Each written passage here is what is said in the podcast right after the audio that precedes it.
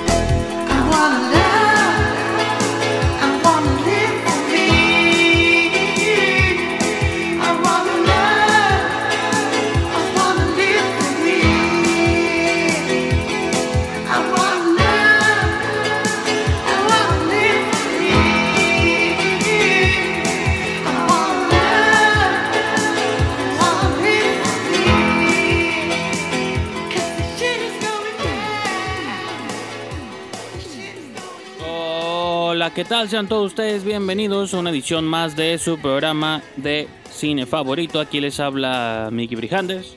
Y como siempre les doy las gracias por sintonizar un episodio más de este maravilloso show. Aquí estamos de vuelta en solitario para hacer uno de estos shows de estudio o caseros, como me gusta llamarles, o como ustedes prefieran. Le vamos a llamar de estudio para no romper la ilusión y que crean todos o que todos se sitúen o se ambienten aquí conmigo en un estudio profesional de grabación. y si supieran ¿no? que estoy en shorts eh, grabando este programa desde la relativa comodidad de mi hogar. Espero que sigan sintonizando todos los programas aquí de la estación de iberotj.fm. Es el sitio oficial donde pueden escuchar el programa. Y también siempre los invito a que por favor sigan a la estación en redes sociales, en particular Facebook, que creo que es una de las redes más activas que tienen, pues para mantenernos informados de todo lo que está pasando aquí alrededor de tanto la estación como de la universidad. Incluso últimamente han estado transmitiendo repeticiones de programas. Eh, la semana pasada el show del viernes se retransmitió el sábado. Entonces los invito a que se mantengan pendientes en caso de que se pierdan el show en su transmisión original pues saben que durante los fines de semana los pueden estar retransmitiendo. Pero rápidamente, ya nomás para cerrar esta introducción, eh, el show de hoy pues va a estar ligeramente igual estructurado que el de la semana pasada. Vamos a hablar cuáles fueron las películas que se estrenaban una semana como esta hace 10 años. También vamos a hacer un par de reseñas de películas nuevas que estamos viendo en plataformas digitales, porque como saben, pues hoy en día todo se estrena directo en plataformas digitales. Y finalmente, vamos a hacer un conteo, un breve top 5 de mis películas favoritas de la actriz Elle Fanning. Ya había hecho esto para el podcast sobre con Isa González. Hice un pequeño top 5 de mis películas favoritas de Isa González cuando se estrenó la de Bloodshot por allá hace varios meses. Entonces ahora como en el programa voy a reseñar la nueva película de Elle Fanning, se me ocurrió pues hacer una especie de top 5, mencionar cuáles son quizá las que yo considero sus 5 mejores películas. Y aparte de las que he visto, ¿no? Porque a pesar de lo que pueda parecer, a pesar de que es una actriz muy joven, tiene casi 50 créditos bajo su nombre, ¿no? Entonces, damos ya a la primera pausa del programa y regresando, empezamos con una pequeña clase de historia.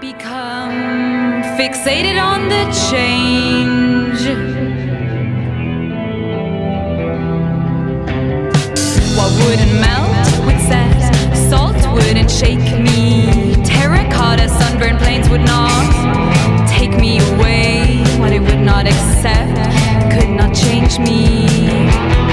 Become fixated on the change. Slam the senses, shock the house, bend the walls. I'm the one that keeps the clock working. My eyes must have been trapped, for I am not sleeping.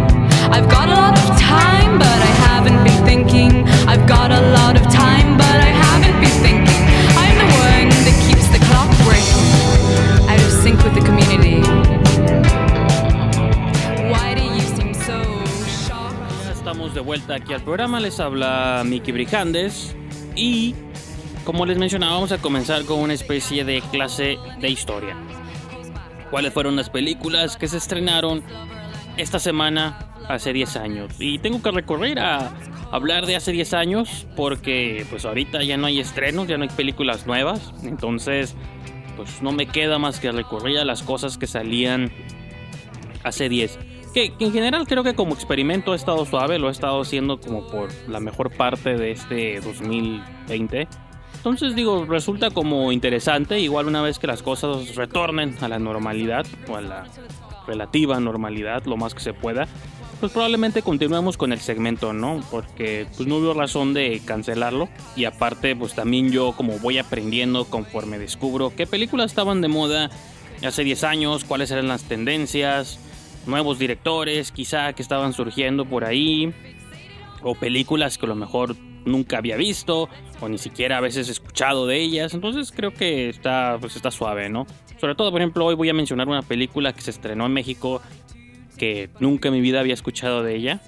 Entonces, pues está como como, bueno, a mí se me hace suave el experimento, ¿no? Igual pues les lanzo como la pregunta a ustedes qué les ha parecido toda esta, esta parte del show. Entonces vámonos a la semana, estamos en el, el 8 de mayo, eh, vámonos a la semana. En aquel entonces coincidía del 7 al 13. Del 7 al 13 de mayo eh, del 2010. En Estados Unidos estrenaba en corrida limitada una película del director Harmony Corinne. Que a pesar de que es un director que siempre hizo, que comenzó haciendo cine extraño, luego eventualmente se empezó a pegar un poco más a narrativas tradicionales creo que este fue como un experimento ahí transicional que entre que hizo esto y luego se empezó a pasar a las Spring Breakers y cosas así. Estoy hablando de, no sé, ya lo había mencionado, pero si no, pues repito el nombre, al fin y al voy a seguir hablando de él. Harmony Corinne.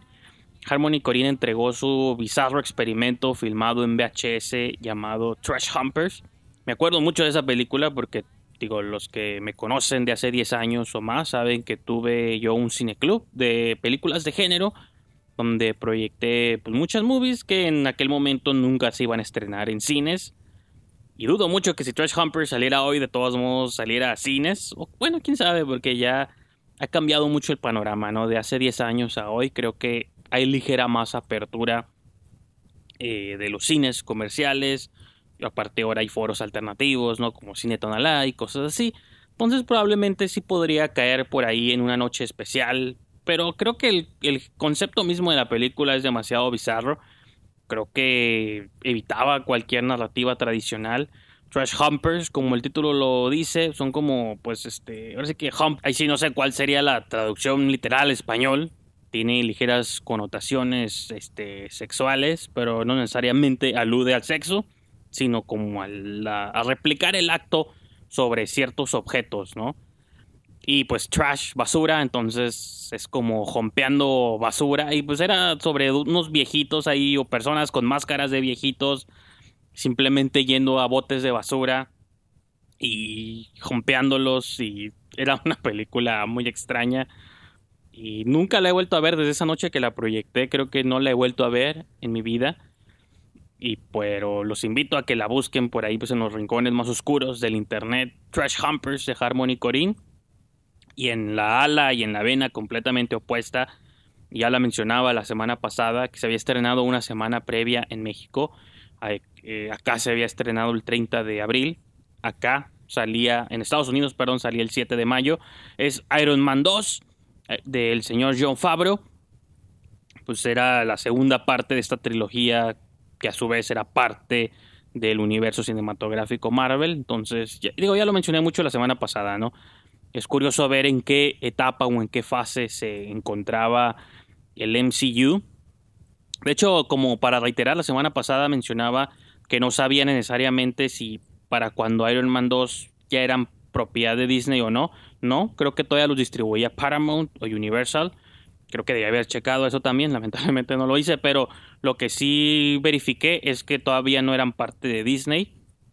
Entonces, todavía de algún modo se mantenían como ligera independencia, digo, eran parte de Marvel Studios o estaban haciendo Marvel Studios, pero todavía no se convertían en lo que son hoy, ¿no? Y eso fue en Estados Unidos, en México se estrenaban un par de películas interesantes, la que yo nunca había escuchado y pues nomás quiero citar de nombre porque nunca la he visto, era una película dirigida por Jada Pinkett Smith, que es la esposa de Will Smith, no sabía que había dirigido películas alguna vez, sé que es actriz, tiene una larga trayectoria como actriz, pero no le conocía una faceta como directora, entonces dirigió una movie llamada The Human Contract. Esa película es del 2009, pero aquí en México salió en cines pues apenas esta semana en el 2010. Entonces habrá yo creo que pues desempolvarla o buscarla y ver cuál que cómo resultó este intento directoral de Jada Pinkett Smith. En películas quizá más convencionales, o entre comillas, bueno, una comedia romántica, la de eh, Está fuera de mi liga, She's Out of My League, o Ni en tus sueños, creo que le pusieron aquí, con Jay Baruchel y Alice Eve. Tampoco la he visto esa, pero sé que por ahí anda flotando en Netflix o en Amazon, una de esas plataformas ahí este, digitales. Y finalmente una movie este, muy curioso. En esa misma semana, a pesar de que viene fechada el 2009, pero en el 2009 hizo como su circuito de festivales.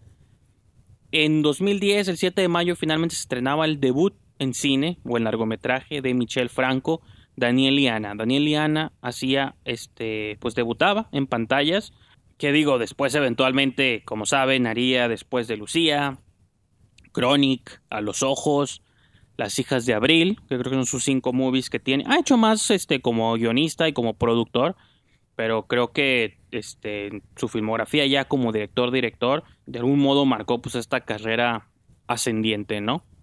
Entonces, pues ahí va a quedar para la historia. Daniel y Ana de Michel Franco salía en carteleras. Vamos a ir a otra breve pausa aquí eh, en el programa y vamos a regresar pues con unas cuantas reseñas, unos cuantos reviews de películas que vimos durante las semanas pasadas.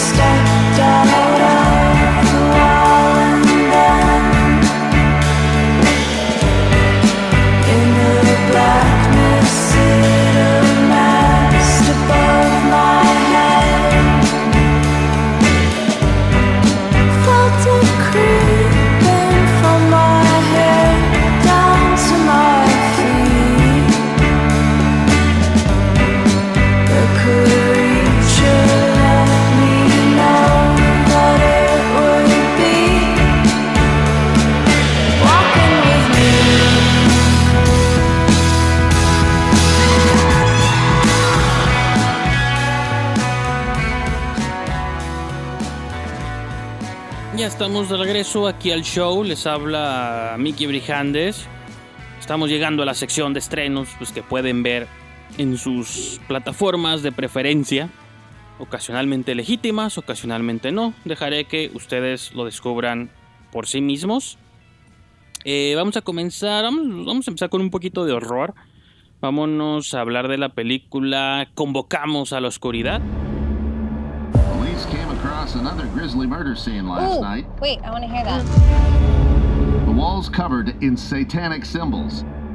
Another gruesome, ritualistic murder claimed the lives of six people last night following a heavy metal concert that local religious groups were protesting. This is supposed to scare other people, not us. So you ready for Soldiers of Satan? All right, let's go. Cheers to a night that we're going to remember for years to come. Here, here. My brothers and sisters, the evil that is heavy metal rock music is unwavering in its goal to corrupt our children's souls. Girls, be careful now. There's a lot of evil out there. You don't think we can fend for ourselves?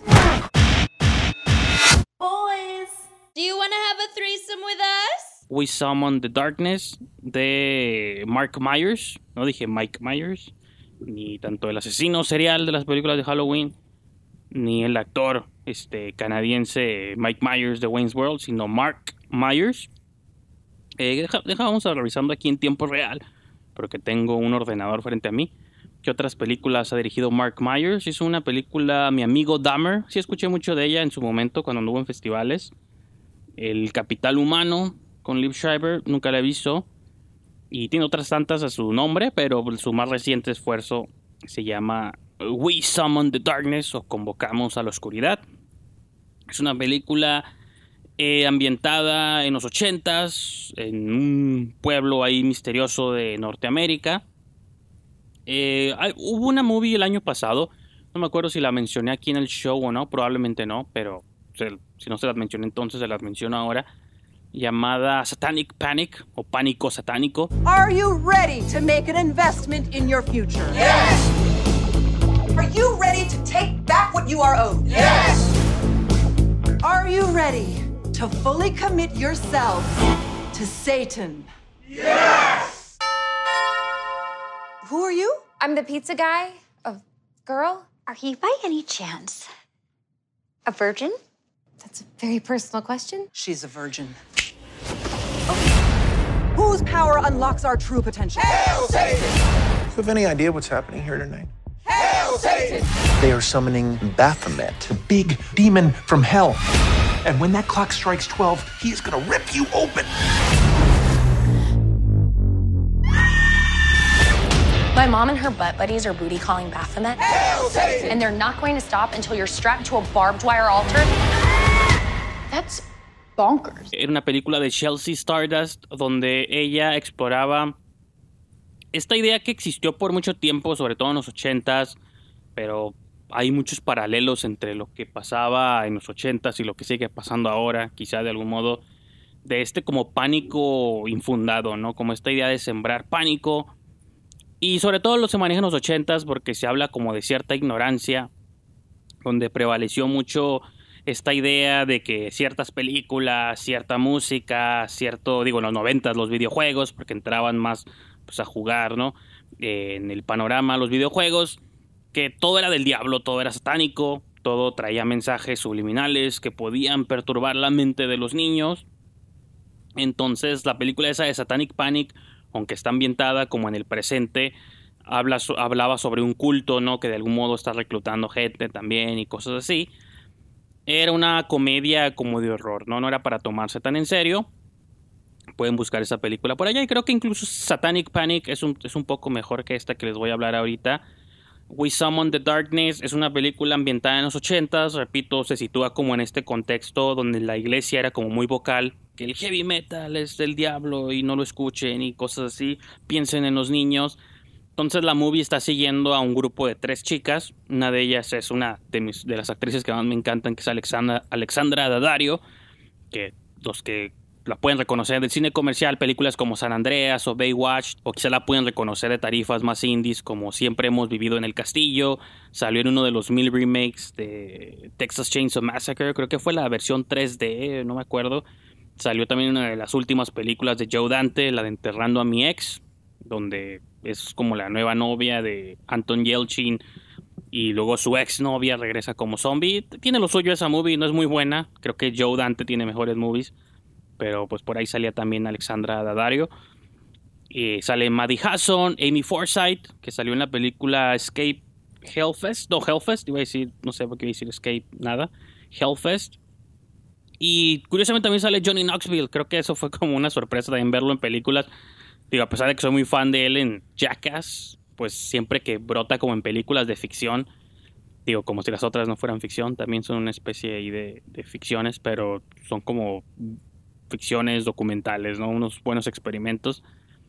En fin, lo que trata esta movie es que son estas tres chicas, van a un concierto de metal, constantemente en el radio están escuchando que por ahí ha habido una serie de asesinatos que están como se les atribuyen a un culto diabólico y que creen que es como por la música. Y yo qué sé, una vez que las tres chicas llegan a un concierto, ahí conocen a otros tres chicos, que manejan una panel, un poco sospechosos, y pues la cura es que todos son metaleros y juegan con este concepto de que pues, son metaleros, son con, juegan con simbología quizá del diablo. Entonces, pues se conocen ahí las tres chicas, conocen a los tres chicos en el concierto, este, pues empiezan ahí como a janguear, a tomar y a introducirse otras sustancias ilícitas y de algún modo se les ocurre como ir a la casa de alguno de ellos pues a continuar la fiesta, ¿no? Y de este punto en adelante, pues ya no voy a mencionar más cosas de la trama porque creo que hay como unos twists, unos giros, unas revelaciones que considero que son importantes que las descubran por ustedes mismos, pero pues les puede constatar que por ser una película de horror y por los temas que se han estado tratando, pues sabemos que el resultado va a ser todo menos positivo. Entonces, pues repito, la movie creo que tiene un planteamiento interesante y a lo mejor hay ciertos elementos que son ligeramente predecibles, pero creo que a veces podemos ver por encima de esos elementos, creo que no pasa nada. La bronca que yo tuve con la movie es que una vez que los personajes terminan sitiados en la casa, eh, porque la película está como en dos partes, ¿no? O sea, la parte como de road trip o de excursión al concierto, luego está la parte de la casa, ¿no? Cuando llegan a la casa creo que la movie se le acaban las ideas o una vez que agotaron como su revelación principal, creo que ya no sabe como mucho para dónde irse, entonces creo que se le acaba el gas muy pronto a la movie. Y creo que lo que empezó como un concepto fuerte, pues se termina como desinflando. Habrá gente, o he visto mucha gente que la ha disfrutado, entonces pues digo, se vale, ¿no? Totalmente comprensible. Pero yo sí tengo como mis reservas, porque tampoco luego es como muy violenta tampoco. Eh, no sé, creo que, repito, aunque no fui tampoco el más grande fan de Satanic Panic, de Chelsea Stardust, creo que en muchos aspectos era mejor película. Y no es que sean similares, pero también he leído mucha gente comparándolas. Entonces, digo, si tuvieran que ver alguna movie que maneja ese tipo de temas, como de pánico satánico, pues vean Satanic Panic. Y We Summon the Darkness, pues nomás, ahí déjenla, por si, pues si son fans de Dadario o algo así, pues adelante pueden verla, ¿no? O de Johnny Knoxville, o de Maddie Hasson, pues cualquiera de estas cosas, o a lo mejor para completistas, pues podría ser una movie que funcione, ¿no? Y vamos a seguir hablando un poco de películas que acabamos de ver durante las previas, las semanas previas. Pero de una vez, para que las hacemos de todos, vamos a lanzarnos directo a la que considero en muchos aspectos eh, la mejor movie que vi esta semana. La mejor movie que vi en múltiples semanas. O yo creo que desde Never, Rarely, Sometimes, Always. Es una de las movies que más me ha gustado. Y no solo de las últimas semanas, yo creo que del año en general. Lamentablemente es una movie que ni siquiera, aunque las cosas no estuviéramos en cuarentena, ni hubiera existido esta parálisis de cines, ni de estrenos, de todo esto, de todos modos es una movie que hubiera salido directo a HBO, es una movie que pueden ver en HBO. Eh, la adquirió HBO durante su circuito en festivales el año pasado. Entonces digo, hubiera salido directo para casa de alguna manera u otra. Lo que no me gusta tanto es que creo que es una movie que se pudo haber disfrutado en cines y hubiera tenido como un impacto igual o superior o quién sabe. Lo que pasa es que el estilo es muy cinematográfico, ¿no?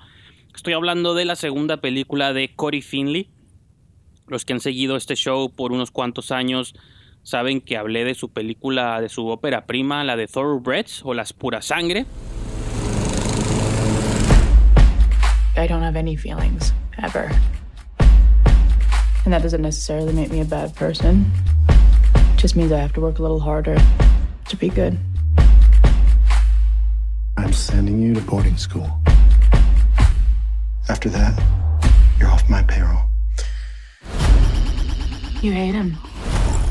You despise him. Honey, you can't go in looking like that. I'm fine. Let me just... I'm not gonna have to stand here all day like a robot repeating myself. I'm fine. I'm fine. I'm fine. I'm fine. You ever think about just killing him? How would you? You cannot hesitate. The only thing worse than being incompetent, or being unkind, or being evil is being indecisive. Okay. Shall we? Era una película con Anja Taylor Joy y Olivia Cook sobre dos amigas de, de backgrounds o de pasados como muy distintos. Eh, una de ellas es contratada, Olivia Cook la contratan para darle clases a Anja Taylor Joy porque va reprobando y pues para que se vayan se van conociendo y por ahí la película de puras conversaciones o de cosas casuales se va desenvolviendo un thriller un tanto oscuro sobre una chica que quiere matar a su padrastro por ciertas circunstancias. No sé, es como una, no necesariamente comedia, pero es como un thriller negro, juvenil, eh, como sátira incluso a las clases altas. No sé, está muy buena esa movie, los invito a que la busquen. Se llama The Thoroughbreds o Pura Sangre. Creo que en México le pusieron las Pura Sangre. Y sale Anja Taylor Joy, Olivia Cook, Anton Yelchin en uno de los últimos roles que alcanzó a filmar antes de su pues, lamentable fallecimiento. Entonces, pues esa fue la, el debut fuerte de Cory Finley y esa película incluso sí salió en, cines, tal vez en México no, pero en Estados Unidos sí tuvo, sí salió en cartelera comercial. Incluso yo tuve chance de verla ya primero, y luego la vimos acá en, en DVD digital y todo el rollo. Entonces debutó el año pasado, o el año pasado hizo su segunda película llamada Bad Education. Come on, eat the fucking sandwich. Good morning. I wanted to make a difference. Look, we did. I got us all the way to number four, and I will get us to number one. These are the best early decision numbers that we've ever seen. They want me to write an article about the new budget. Oh, okay. Soundbite. Nice. You want to write this down, or you? Uh... I'm taping. Oh. Okay. It's just a puff piece. It's only a puff piece if you let it be a puff piece. Come. What? Quick. Uh. This is a very real crime here, a theft of taxpayer money. The sum total is two hundred fifty thousand. What? Oh, Jesus, two hundred and fifty thousand. We can just. on her when I get my chance. Everything's fine. You can't jump the gun here. Not when there's this much at stake. We need to know what we're dealing with. Frank. After everything we've worked for. Frank, to get this far. Frank. You have nothing to worry about. Frank's gonna fix this. O La Mala Educación, no tiene nada que ver con esta otra película española de La Mala Educación de Pedro Almodóvar, que salió hace ya más de unos 10 o 12, 15 años. De hecho, incluso cuando, dato curioso, cuando la estaba buscando en mi aplicación al teléfono, salía el póster de la mala educación original, pero cuando le dabas como click o play, ya te salía como la información y la sinopsis de la película nueva, ¿no? Entonces estaba como dato curioso y chistoso, ¿no? Pero bueno, el punto es que esta movie está basada en eventos reales sobre un caso que sucedió a principios de los 2000 en una escuela en Estados Unidos. Eh, digo, como son eventos reales, pues lo que les mencioné de la trama tal vez cuente como spoilers, tal vez no, pero es un evento real, ¿no? Para hablar ahora sí que de lo que pasó pues es de algún modo también como arruinar eh, ciertos eventos de la película. Entonces, pues lo siento, es parte de... Pero como el título lo sugiere, mala educación. Es sobre una escuela que todo comienza con una escuela. Es como una secundaria, una preparatoria, luego ya están como juntas, ¿no? Que están desarrollando una estructura, ¿no? Que le llaman un skywalk, que es como una caminata eh, que conecta como dos este, edificios de la escuela, ¿no? Es como un gran proyecto que le están invirtiendo, todo el pueblo está emocionado, los estudiantes están emocionados, etc., etc. Entonces, eh, como que por ahí una reportera del periódico escolar simplemente se le ocurre hacer una nota sobre, pues, sobre el puente, ¿no? Que van a construir. Y sale Hugh Jackman. Hugh Jackman es como el superintendente de, las, de, las, de la escuela. Ella va y le hace unas cuantas preguntas y Hugh Jackman como buen maestro motivador le dice, no, porque Rachel, ¿por qué te conformas con eh, estas preguntas tan básicas? Creo que puedes dar para más, eres una gran periodista o tienes futuro como gran periodista. Indaga lo más que puedas, ¿no? No te conformes con que como es una nota para el periódico escolar, pues no lo tomes a la ligera, ¿no? Y pues con esas palabras, con eso casi empieza la película, ¿no? Esas palabras de aliento Digo, Hugh Jackman tiene una muy buena reputación en la escuela. Su como mano derecha es Alison Janney, que interpreta también como, pues, no me acuerdo necesariamente cuál es el puesto de ella. Los dos ahí son como una mancuerna, ¿no? Que sacan adelante la escuela, los tienen como en una buena estima.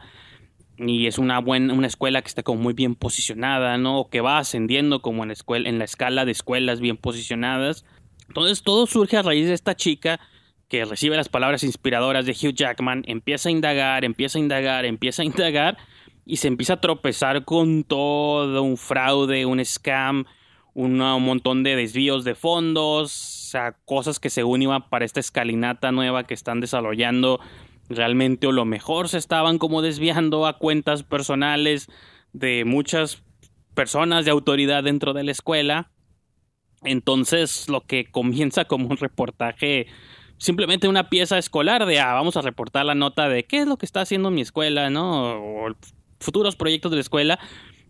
Y esa es como la paradoja interesante que detona como toda la acción pues de la, de la película y es lo que me gustó mucho y que creo que es lo que Corey Finley de algún modo explora muy muy bien. Fui como muy fan de la manera en que te empezó a tejer como sus escenarios, ¿no? Te empieza a manejar como los diferentes puntos de vista. Eh, seguimos a Rachel, no por, tan, no por gran parte de la película, no, no la seguimos siempre a ella porque creo que el, foco central pues es Hugh Jackman, sobre todo porque repito, él es como un maestro que lo tienen en buena estima todos, ¿no? Como un buen educador, es muy motivador con los estudiantes, este, está siempre como muy bien vestido, ¿no? Hasta incluso cosas superficiales, ¿no?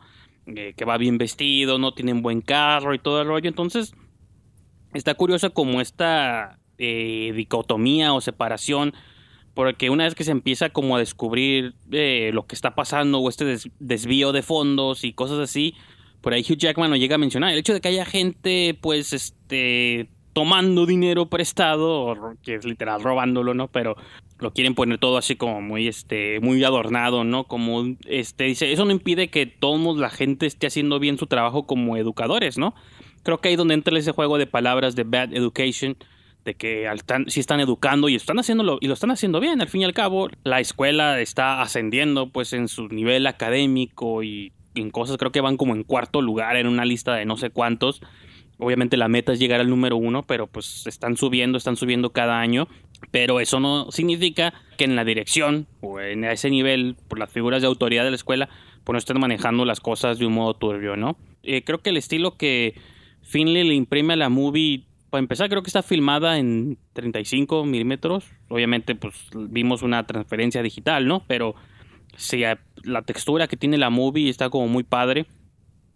Y no sé, la manera en que encuadra las cosas parece muy nada que ver la comparación de películas, pero me recuerda mucho como el asesinato del ciervo sagrado y el cine de Yorgos Lántimos, ¿no? Como estos este, panorámicos angulares, eh, unos shots como muy padres. Y creo que en general la Odisea, las Odiseas que va siguiendo, tanto el personaje de Hugh Jackman como el de Alison Janney y el de la reportera Rachel, que lo interpreta la actriz Geraldine Viswanathan, que la única película que la recuerdo haberla visto a ella es la de Blockers, era una de estas tres, de las tres, cuatro niñas, pues que eran como las hijas, ¿no? De los, de los, ahora sí que las hijas de los papás, si se acuerdan eran como tres chicas y que sus papás sobreprotectores la estaban siguiendo en una noche loca de fiestas, pues Geraldine era una de estas actrices.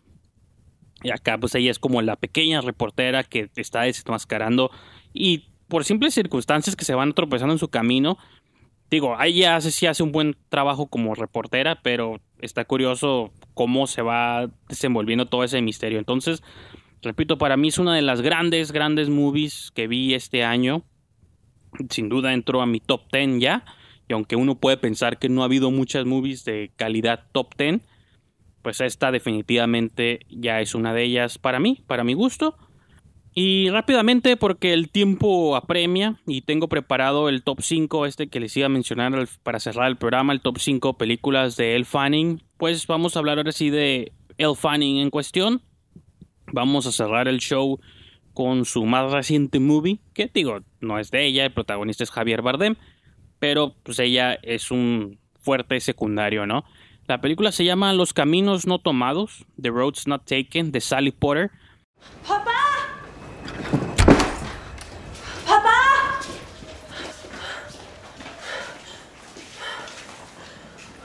Dad, are you okay? Papá?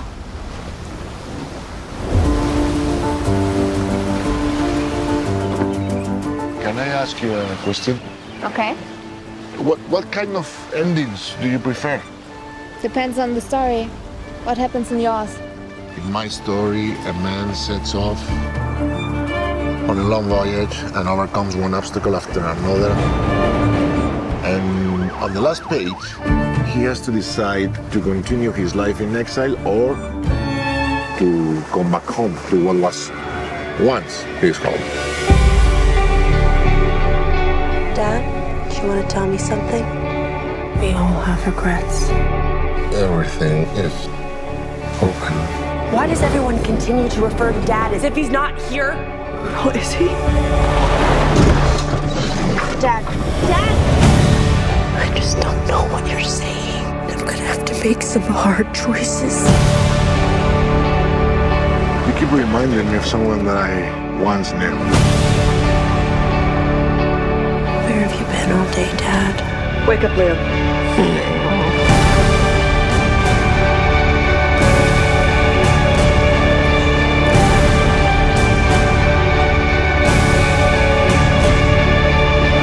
However far away you go, you were always you. Esta película la llegué a mencionar alguna vez cuando estaba hablando del San Diego Latino Film Festival, que yo tenía curiosidad porque se iba a estrenar esta movie de una directora inglesa y como vi que los act- que actuaban eh, Javier Bardem y Salma Hayek, pues de algún modo asumía o asumí que tenía una conexión con lo latino, ¿no? O con lo mexicano. Y la película no sé si necesariamente haya tenido coproducción, o sea, literal financiera, ¿no? O inversión eh, de una compañía latina. Pero pues dos de los roles prominentes son Javier Bardem, que no es latino, es español. Pero Salma Hayek también tiene un rol muy prominente dentro de la movie, ¿no? Y lo que quizá nomás como quiero mencionar rápido, repito, porque pues el tiempo, el tiempo nos come, es que la movie tuvo como no necesariamente las mejores opiniones allá afuera. Y a mí la movie, a pesar de que tampoco me encantó, me maravilló, me resultó una, una grata experiencia. Es como una experiencia muy, es una película muy experimental, muy poética, muy contemplativa. Desde que comienza, como comienza la movie, así es como termina casi, pues, ¿no? No hay muchos como giros, revelaciones, ni muchos altos ni bajos. Simplemente es Elle Fanning, es la hija de Javier Bardem, y si le sorprende como la conexión, este, incluso física o de herencia, pues la película lo explica porque es su hija y todo el rollo. Bardem está como enfermo, está como siempre en su cama, recluido, no le gusta como moverse ni que lo muevan, tiene una enfermera que lo cuida. Entonces la película lo sigue a Elle Fanning un día de sus vidas, ¿no? Cuando Elle Fanning decide pues llevar a su papá tanto al dentista, eh, a la tienda, como a un Costco a comprarse ropa y a un doctor, me parece. El punto es que simplemente pues ella se toma un día de su trabajo para llevar a su papá a hacer cosas, ¿no? Entonces toda la movie estamos siguiendo nomás el trayecto de que lo cambian, lo bañan, le ponen su ropa, lo llevan, pues al, repito, al dentista, a las tiendas, pero con lo que vamos descubriendo en el camino es que Javier Bardem en algún momento fue escritor. Entonces la película se, o sea, estamos viendo como el tiempo presente, que es esta historia, repito, el día completo de El Fanning y Bardem, pero por otro lado estamos viendo como una especie de flashbacks, sueños, recuerdos, fantasías, ¿no? Esa- la película no te explica necesariamente qué son, donde Bardem, hay como dos principales, ¿no? Uno donde Bardem está escribiendo como en el mar, así contemplando, pues, este, está como de vacaciones en el mar y conoce como unas chicas ahí y como que se obsesiona con una de ellas. Y por otro lado, está teniendo como, repito, estas visiones o estas imágenes, fantasías, recuerdos, yo qué sé, de una vida romántica que tuvo con Salma Hayek, ¿no? Entonces, estas son como historias paralelas y las reconocemos porque la historia de Hayek está como, la fotografía es como muy roja, ¿no? El, el diseño de producción está como muy rojo siempre. Y cuando está en este, nuestros recuerdos del mar, pues muy azules, ¿no? Y el presente ya está como un poco más gris, más cafezoso o más regular. En ese sentido, creo que la movie, repito, es como anécdota, es buena. No se me hizo que mereciera las críticas negativas que está teniendo por muchos lados.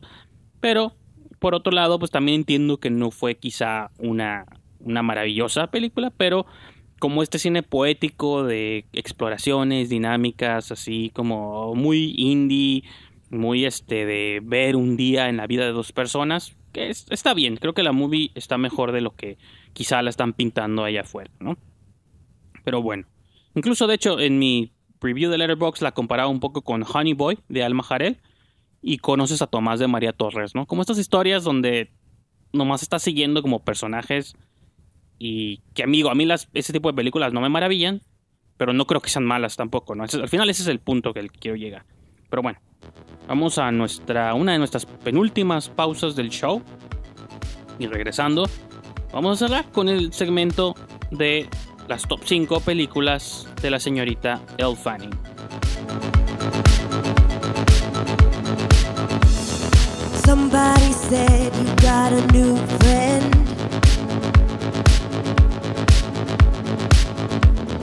Does she love you better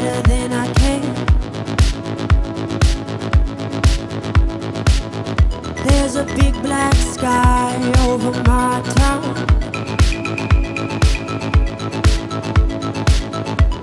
I know where you at, I bet she's around.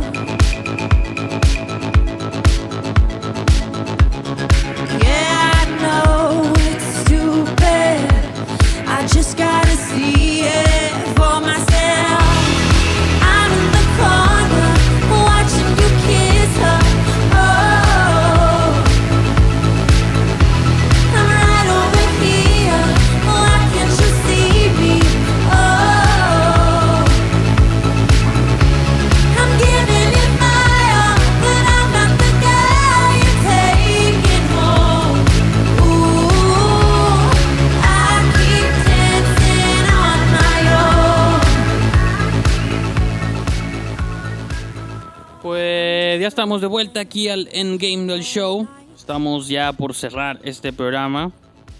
Y como les prometí, vamos a ver cuáles son las cinco. Siempre me gusta decir el título y luego retractarme, ¿no? Decir las cinco mejores películas de Elle Fanning. Pero realmente yo sé que lo que significa es que son mis cinco películas favoritas de Elle Fanning. Ustedes podrán debatir si creen que hay otras mejores o superiores o quizá las mismas pero en diferente orden. Este es mi orden personal, el orden de Mickey Brijandes, así que tendrán que vivir con él. El Fanning tiene como 40, había mencionado como 50 y tantos, pero en puro largometraje tiene como 40 películas. La cosa es que El Fanning, y uno pensaría, ah, pues hay muchos actores con 40 créditos, ¿no? Sí, pero la diferencia es que muchos actores, estos actores ya tienen como unos 40 años, ¿no? El Fanning apenas tiene como 22, 23, pero comenzó haciendo movies desde los 3, 4 años, ¿no? Entonces, está como muy curioso porque cada vez que la vemos en una película nueva, se nos olvida que tiene 40 títulos bajo su nombre. O sea, hay otros actores de su edad que ni siquiera van a tener todos esos créditos en toda su vida, ¿no? Pero también por otro lado, pues comenzó haciendo movies, de- o sea, ¿se acuerdan de la película Super 8 de J.J. Abrams? Y pues de ahí salía ya ella, ¿no? Entonces eso es como quizá lo, el elemento chistoso, ¿no? Y, su hermana Dakota Fanning creo que, digo, está como muy similar su- sus carreras, ¿no? Pero creo que el Fanning se ha aventurado un poco más como a lo bizarro o a lo extraño. Entonces vamos a empezar a desglosar su, su top 5, en mi opinión, ¿no? En quinto lugar tengo una movie que de hecho incluso apenas vi por primera vez este año. De Gaby Delal. Se llama Three Generations, Tres Generaciones. Eh, El Fanning creo que interpreta de hecho un rol un tanto arriesgado. No necesariamente arriesgado, no quiero usar esa palabra. eh, sino creo que implicaba un reto, ¿no? Para ella. O, re- o riesgo en ese sentido, ¿no? Creo que era como un reto fuerte.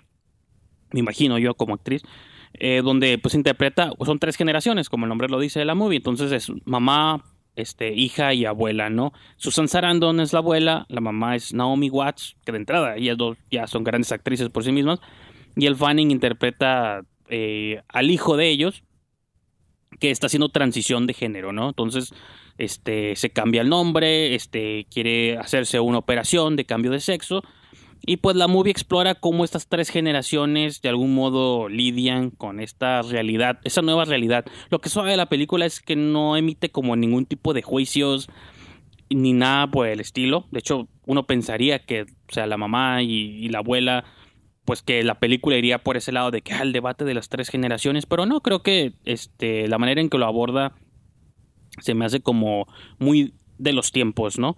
Que es una situación muy compleja, pero la película lo aborda lo mejor que puede. Y incluso el Fanning no es tanto como la protagonista. Creo que más bien es como Naomi Watts navega estas aguas, ¿no? De lidiar con su hijo y su mamá y otras interferencias en el camino.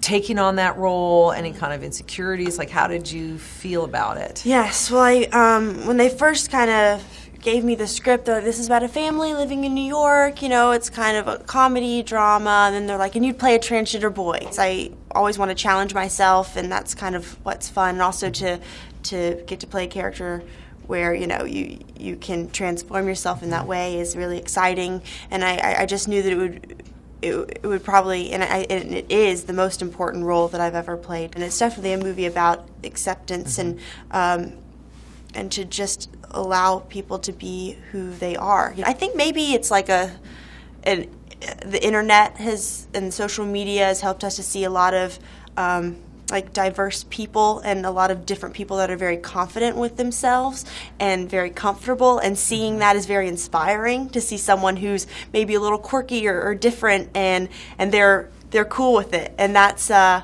you're like oh I want to be like that person and it makes you accept it more. El tercer y cuarto lugar son como intercambiables. La única razón por la que el tercer lugar lo elevé un peldaño, pues lo escucharán en su momento. En cuarto lugar tengo The Beguiled, Sofía Coppola. La razón por la que The Beguiled, creo que en muchos aspectos The Beguiled es mejor película que mi número 3, pero eh, The Beguiled es mucho más de ensamble, donde creo que ahí está Kristen Dunst, Nicole Kidman, este, Angry Rice.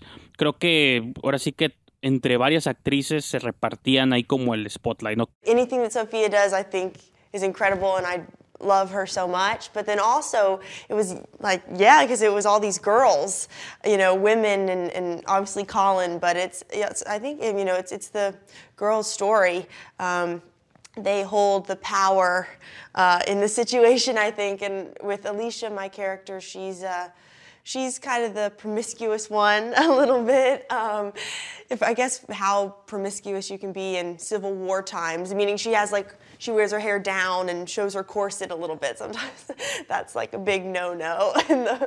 um, and but also, I mean, she grow. I mean, you can't even imagine. I guess growing up in during the Civil War, um, how hard it must have been, and also they were also kind of bored i think in this girls school. Very it's like boredom. It's like what do we do? We go to these classes but we're stuck in here. And then so when things are shaken up you know when we find colin it's for my character at least she's it's kind of a an awakening you know to see a man. Like they haven't seen a man in very long time you know? Um, and, and i think it was fun to be fun to get to play someone like that and, and i'm in, in that time period too i've never done Creo que es por eso nomás que la pasé al cuarto peldaño, porque creo que en tercer lugar, que es Teen Spirit de Max Minghella, ella es la protagonista, ¿no? Y toda la movie gira en torno a la experiencia de Elle Fanning como esta cantante que quiere ser popstar y se inscribe a estos concursos como de La Voz, ¿no? Teen Idol y cosas así. Y cómo va escalando como los peldaños de la fama y cómo lidia con ellos. Entonces, es por la única razón, repito, que, que la puse como un peldaño encima. A modo personal, me parece que The Beguiled es mucho mejor película que Teen Spirit, pero eh, The Beguiled es más sobre ensamble. Y si estoy hablando de un top 5 de movies de Elle Fanning, creo que Teen Spirit merece estar un paso más arriba. Incluso podría haber estado primero o segundo lugar, porque todo gira en torno a ella, ¿no? También es muy raro verla a ella en un rol donde ella sea 100% la protagonista. Usualmente está ahí como como apoyo de alguien más, o es hija de alguien, o la novia, o la amiga, o el interés amoroso, pero eh, verla a ella como enfrentar la película o cargar una movie, sí creo que es algo como que rara vez ha hecho, pero creo que se va a hacer como más constante conforme avance en su carrera. First of all, I always I've been looking for a musical for a long time, so I feel this checking that off of the bucket list for me, and I would and be open to even doing more after this experience. But um, this particular story, I think I could relate to Violet's hunger and drive to achieve um, her passion and her dream, and um, and also, I mean, in this in, in the business I'm in, and also especially like the music industry, there's a lot of rejection and a lot of people. There's a lot of no's, um, and the way that Violet dealt with that is something that also I've had to learn to to deal with, and which is you know you have to gather yourself back up and find the passion again and find why you really want to do this and continue forward and and stay your authentic self because I think Violet is a very authentic character. She is truly herself and I think she's so uncompromising and I think that's such a great message for um, young people nowadays is you you can achieve your dreams without being someone different or molding yourself into something that you think the world wants to see when actually they just they want to see you be you but there's a real kind of anger and grit to violet that i i loved kind of biting my teeth into Yeah. i'm so i smile a ton and like i really giggly and uh, people know that about me and but and max was like don't do that. so he he was like, with Violet, we wanted to create this character that is ne- isn't necessarily like the most popular girl in school or the most likable girl. Yeah. She's uh she's a true outsider and she has kind of this hard shell. And I, I liked I like showing a girl. Yeah, that it's type very of girl. different from you as you know as a person. Like Yeah. you said, she's very internal Mhm. and um, and know if I'd say brooding, maybe a little brooding. Yeah, yeah. Um, Angsty um, teen, yeah. yeah. and then when she finally does smile, um, it, it's actually it's such a relief watching it. Rewarding, You know, yeah. yeah, yeah. you really feel like you earned it whenever you're watching it. Segundo lugar, tengo Cómo hablar con las chicas en las fiestas, How to Talk to Girls at Parties, de John Cameron Mitchell, que aunque ahí también tiene un rol de novia, de interés amoroso, eh, como película es espectacular. Creo que es una película súper extraña, del tipo de extraño que me gusta, muy punk rock, otra vez sale ahí con Nicole Kidman. Y yo qué sé, es una movie que está en Netflix México, me parece. Ahí la pueden ver. Si son fans como de ese tipo, con influencias como de rock, de punk rock, como muy cinearte, destruyamos el establecimiento. eh, yo qué sé, un ligeramente contestatario, rebelde, es como un romance rebelde también. Digo, tiene un poquito de todo. Justo este año, por ejemplo, el Fanning hizo una movie para Netflix. La de All Their Bright Places, super chafa, cursi, aburrida, horrible y también es como un romance y ahí podemos ver como los lados opuestos, ¿no? El mismo tipo de género, cómo lo puede manejar un director maestro, como John Cameron Mitchell, versus una movie chafísima directo a Netflix, ¿no? She's very kind of naive to it and innocent, but we don't we didn't I didn't want to make her stupid. She just doesn't know and she has a really strong curiosity and wants to find out and wants to wake that rebellion up that's inside of her and in in does and especially when she figures out what punk is, it's like that's the most rebellious of all and she just wants to have an experience. She has the most human traits of of the aliens. Yeah. Um, and and even more human traits than a lot of the humans they're in as well. I mean, that's why Enna's so attracted to her is because she embodies punk in a way that she's she's fearless in her pursuit of knowledge. I've already said too much. Surveillance, repercussions. What, like the FBI? Mm, the FBI, yes, they would be vulnerable. I don't wish to be interrogated on this matter any further, so I'm just gonna walk away, and when I come back, we won't speak of this again. Y finalmente, en primer lugar, tenemos, ya saben cuál es, no ocupo ni decirlo, pero pues tengo que decirlo, ¿no? Para redondear este segmento, el demonio neón de Neon Demon de el señor eh, Nicholas Winding Refn o NWR, ¿no? Como le gusta llamarse. Y pues las razones por las que esta movie está en primer lugar las he mencionado cada vez que puedo, entonces por cuestiones de tiempo y de extensión del programa pues no lo haré aquí. Pero el demonio neón, esa está en Netflix, en Amazon, creo que está en Amazon Prime, por ahí está en alguna de estas plataformas. Eh, búsquenla, el demonio neón. Eh, es una película que los va a dejar desconcertados, este, bizarra, super fashion, en ocasiones parece un video musical estilizado. Es el director que hizo Drive, ¿no? Y Only God Forgives, entonces ya saben a qué estilo visual apela.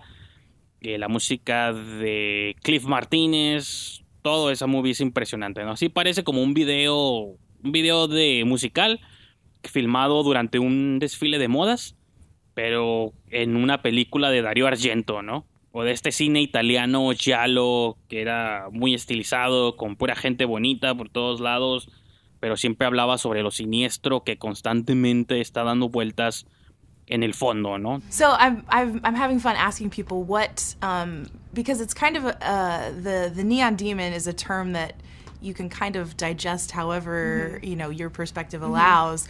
What's the neon demon to you, sort of in context of this of this story? That's what we were trying to figure out the whole time. We no one knew. We were kind of what is the neon demon? Who is the neon demon? Because it could I mean it could be anything. I I like for people to kind of come up with their own thing. For a while I thought it was LA, the city.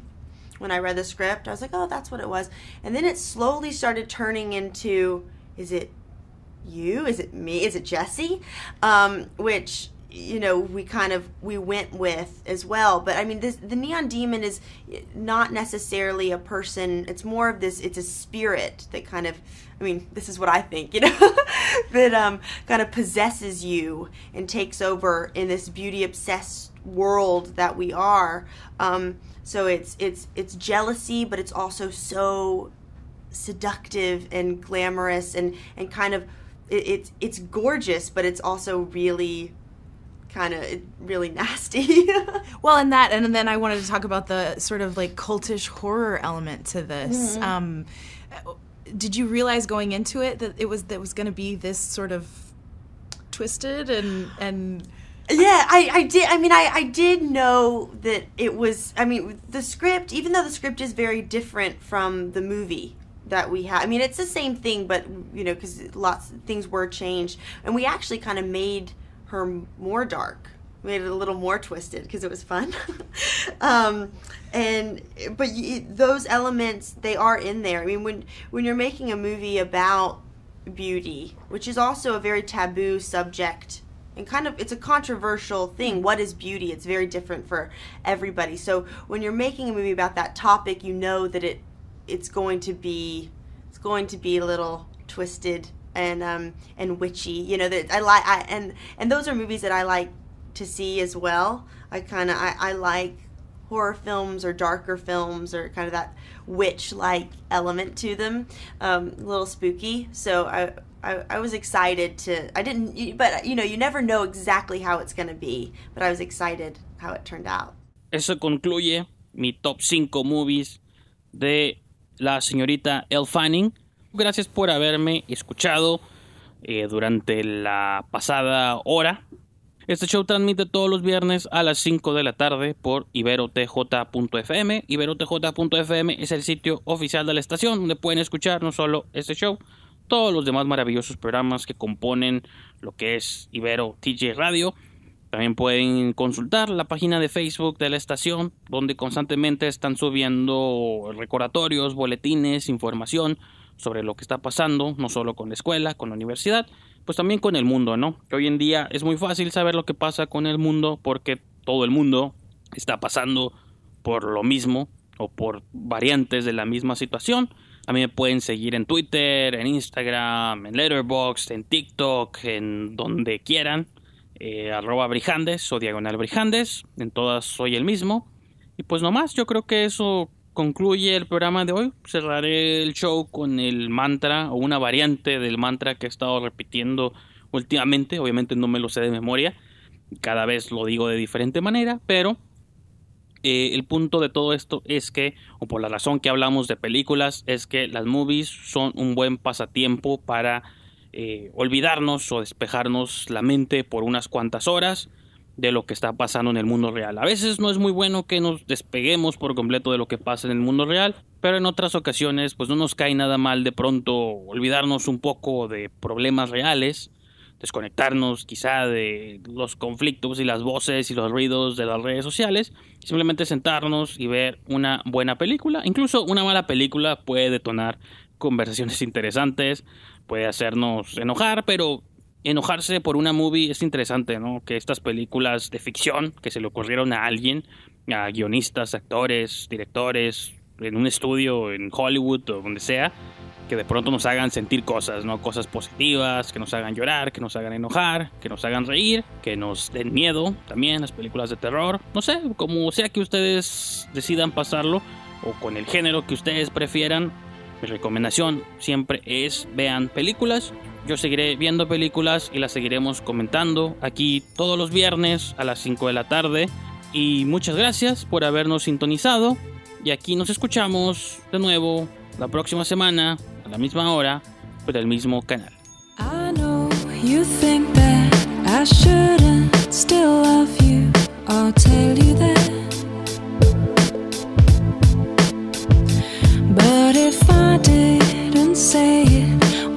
Still have felt it. Where's the sense in that?